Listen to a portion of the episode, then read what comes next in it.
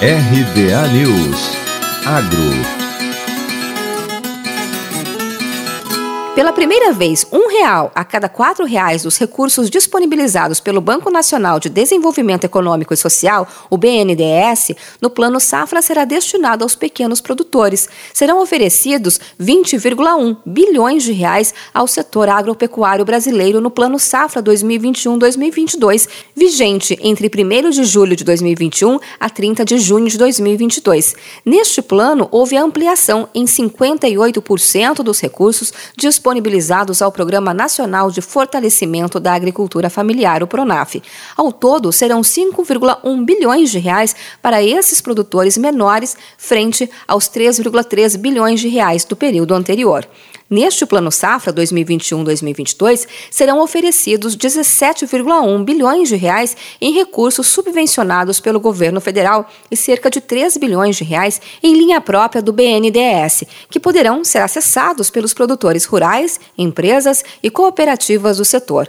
Os recursos sujeitos à subvenção econômica serão aplicados por meio de 10 programas. Nove deles são destinados à agricultura empresarial, que vai contar com 11,9 bilhões de reais.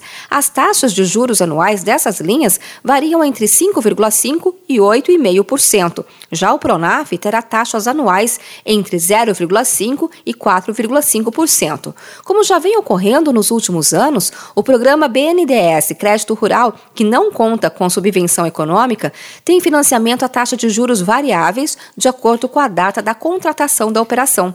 Dessa vez, esse programa que mantém o crédito disponível durante todo o ano deverá prover pelo menos 3 bilhões de reais ao setor. Gustavo Montesano, presidente do BNDES, explica que o desejo é atender mais produtores rurais, reduzindo cada vez mais o ticket médio. As soluções disponibilizadas atendem às diversas necessidades dos agricultores, como projetos de investimento, aquisição de máquinas e equipamentos, recursos para custeio, investimentos em sustentabilidade, armazenagem, inovação e modernização de cooperativas. A obtenção de crédito se dá por meio da rede de mais de 60 agentes financeiros credenciados no BNDES.